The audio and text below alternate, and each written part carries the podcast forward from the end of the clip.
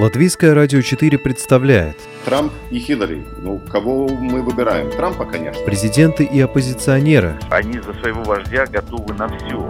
History will not forget what he did. Very special man and president. Монархи и поп-звезды. Ну, какой его бизнес? Какие-то деньги зарабатывают. Ну, это, конечно, не миллиарды долларов. Чушь. Новые герои и знакомые и незнакомцы. Вообще непонятно, что это за кандидатура.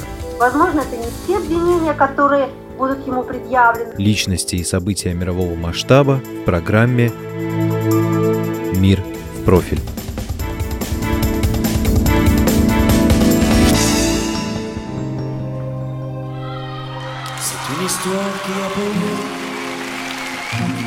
La belle en l'an de Dieu 1482 Histoire d'amour et de désir Nous les artistes anonymes De la sculpture ou de la rime Tenterons de vous la transcrire Pour les siècles à venir Даже те, кто никогда не бывал в Париже, знают его в лицо.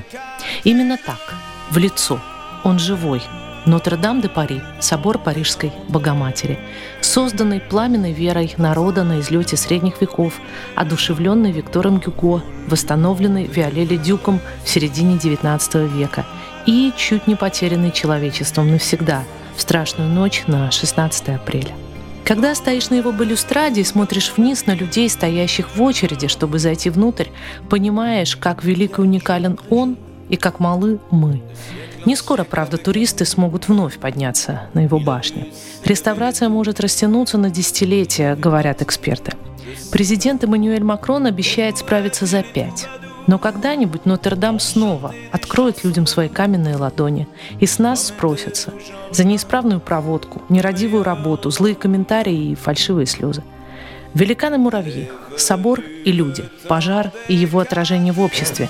Сегодня передача «Мир в профиль» выбирает себе необычного героя. Но в эти дни страстной недели мир и вправду крутился вокруг него, Нотр-Дам.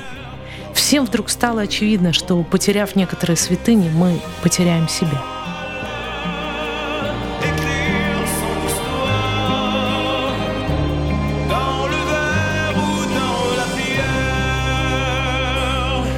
Был фрагмент прошлогодней передачи. А сегодня я предлагаю вам снова перенестись в столицу Франции и узнать, как продвигается восстановление великого памятника культуры. Но сначала давайте вспомним хронологию пожара. Она известна практически по минутам. Первый сигнал тревоги раздался в 18.20 через несколько минут после начала мессы. Срабатывает дымовой детектор. Люди выжидают, несмотря на сирену и призывы покинуть здание. Всем хочется верить, что это ложная тревога, неисправность компьютерной системы. Точное место возгорания удается определить не сразу. Но, к счастью, осторожность побеждает, и через несколько минут начинается эвакуация. Посетителей через центральный вход, священнослужителей через ризницу. В 18.50 звучит еще одна сирена. Собор окончательно пустеет, и несколько минут спустя над собором появляется первый столб дыма и пламени, как раз там, где идут работы по реставрации шпиля, начатые несколько месяцев назад.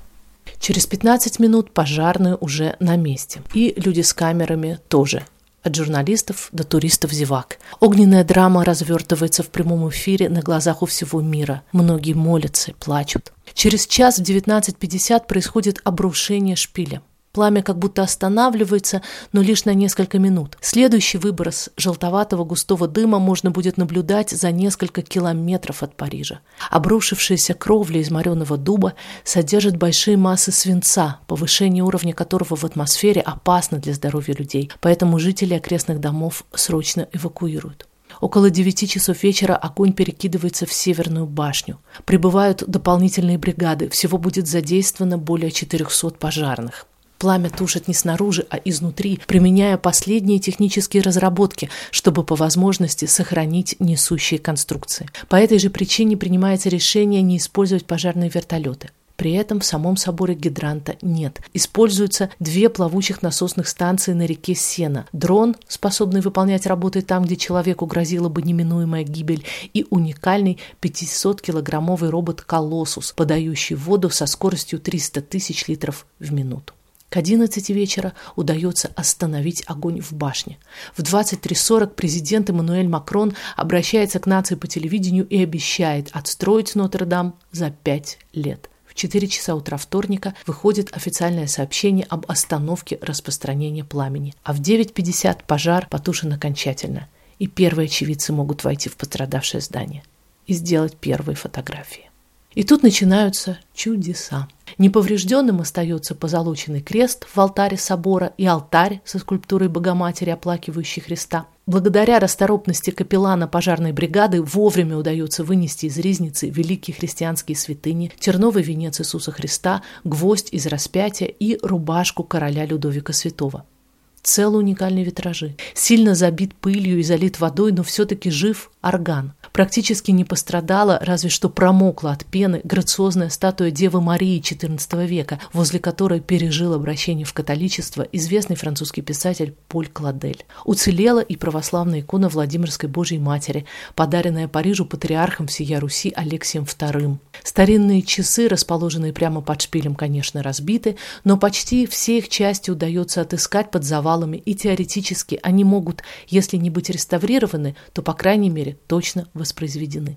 А 16 статуй апостолов, установленных на крыше Нефа в XIX веке великим реставратором Нотр-Дам Эженом Виолелли Дюком и венчавший шпиль петушок с тремя христианскими реликвиями внутри, незадолго до пожара и вовсе были демонтированы и ожидали своей реставрации. Из недавно замененных колоколов пострадали лишь шесть маленьких. Но самое главное – ни одной человеческой жертвы. Словно пожар был всего лишь натурной съемкой для какого-то грандиозного кинофильма. Фильма «Предостережение». Но давайте обратимся к более земным версиям пожара. Уголовное дело о неумышленном поджоге было заведено в тот же вечер 15 апреля. Версии теракта или умышленного поджога были отметены. Параллельно было открыто несколько административных процессов. Свое расследование провела и газета «Люмонт», на основе свидетельств сотрудников фирмы «Элитис», отвечавшей за противопожарную безопасность. Проблемы начались задолго до пожара, когда компания решила сократить число постоянных наблюдателей за компьютерной системой датчиков. 15 апреля в соборе на свою вторую смену остался сотрудник, который проработал на объекте всего 4 дня и плохо ориентировался в кодах пожарной тревоги. Увидев сигнал на мониторе, он ошибочно велел напарнику проверить чердак ризницы, а не нефа, хотя компьютер показывал точное место возгорания. Более получаса потребовалось, чтобы уточнить, что значит код тревоги и вызвать пожарных. Драгоценное время было упущено. К тому же газета выяснила, что на строительной площадке на крыше, где шли реставрационные работы, не строго соблюдался и запрет на курение. До сих пор в ходу версия о неисправной электропроводке бичей исторических зданий. Нельзя не упомянуть еще об одной проблеме, которую выявил пожар 15 апреля. По закону собственником культовых сооружений, построенных до 1905 года, является французское государство. Однако даже такие грандиозные памятники архитектуры, как Нотр-Дам-де-Пари, на случай пожара не застрахованы. А раз на страховую компенсацию рассчитывать не приходится, нужны деньги. За год собрано около миллиарда евро – не менее важна для крайне щепетильных в вопросах в делах государства и церкви французов правовая база реставрации. Парламент принял закон о восстановлении Нотр-Дама, который предусматривает создание специального общественного надзорного органа над контролем за работами и закрепляет тот самый пятилетний срок, о котором сказал президент Макрон. Однако год спустя реставрационные работы практически не начаты.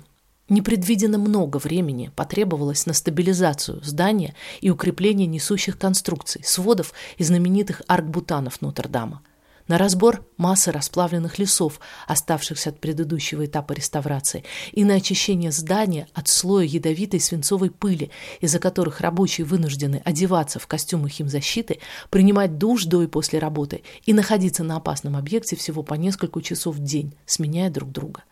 До сих пор до конца не оценен ущерб, нанесенный термическим шоком самой каменной плоти собора. Нет ли необратимых изменений, которые рано или поздно приведут к опасной коррозии? Пока нет окончательного ответа на главный вопрос, устоит ли каркас Нотр-Дам, рано загадывать, как будет выглядеть собор. Французская пресса описывает дискуссии между ортодоксами, к которым принадлежит главный архитектор по реставрации собора Филипп Вильнев, и новаторами. Причем свой вклад в осовременивание искалеченного собора хотят внести не только французы, но и архитектурно-проектные бюро из других стран – Бразилии, Швеции, Словакии, России. Среди модернистских идей – гигантскую скульптура в виде языка пламени на том самом месте, откуда началось возгорание. По замыслу авторов это стало бы метафором неопалимой купины, из которой когда-то Всевышний разговаривал с Моисеем. Или огромный тонкий шпиль из легкого металла, далеко уходящий ввысь, словно луч прожектора. Или райский сад с пасекой, разбитый под стеклянной, заново возведенной крышей, или прямо на крыше. А то и гигантский бассейн в окружении уцелевших статуй 12 апостолов.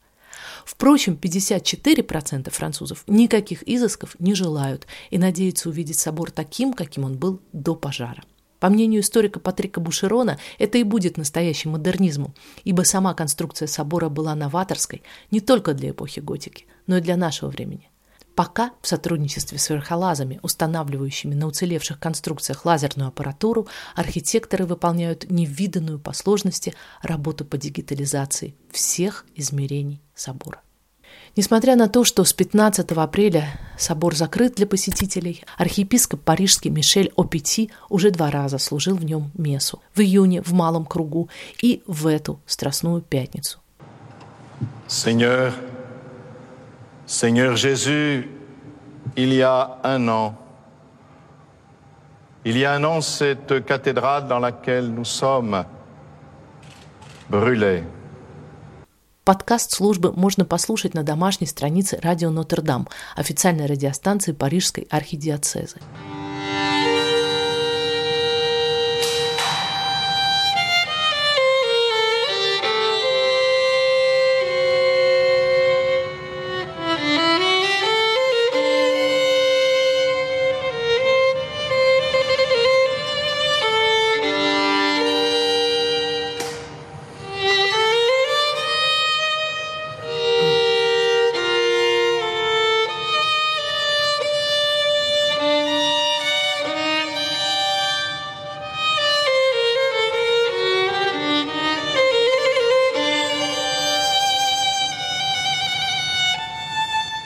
Год назад я разговаривала с генеральным секретарем ее редакции господином Аленом Бароном.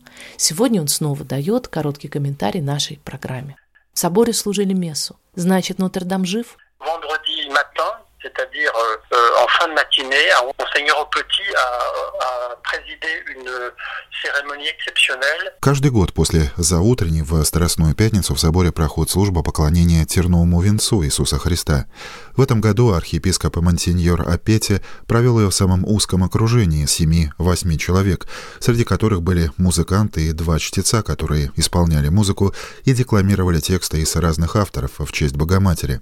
Это была необычная месса, потому что уже год как собор закрыт, в нем по-прежнему ведутся работы. Разрешение на его посещение было выдано только архиепископу ради праздника Пасхи.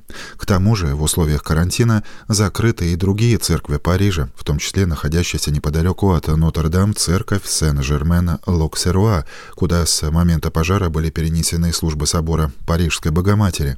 Служба проходит каждый день, но без присутствия верующих. Их совершают только священники, иногда с несколькими прислужниками. Да, и на вашей домашней странице я видела видео, где служки, ассистирующие священнику, и во время мессы одеты в маску. Именно так, а на пятничной церемонии, о которой мы только что говорили, архиепископ Парижа Монсеньор Апете был даже в строительной каске. Точнее, он ее надел при входе в собор, а во время самой службы, конечно же, снял. Но пока он шел по собору, он был в этой белой строительной каске. Ален Барон говорит, что община верующих, так же, как и остальные жители Парижа, пока не оправились после травмы. Но их не покидает надежда увидеть собор восстановленным. А какой облик Нотр-Дама предпочел бы мой собеседник?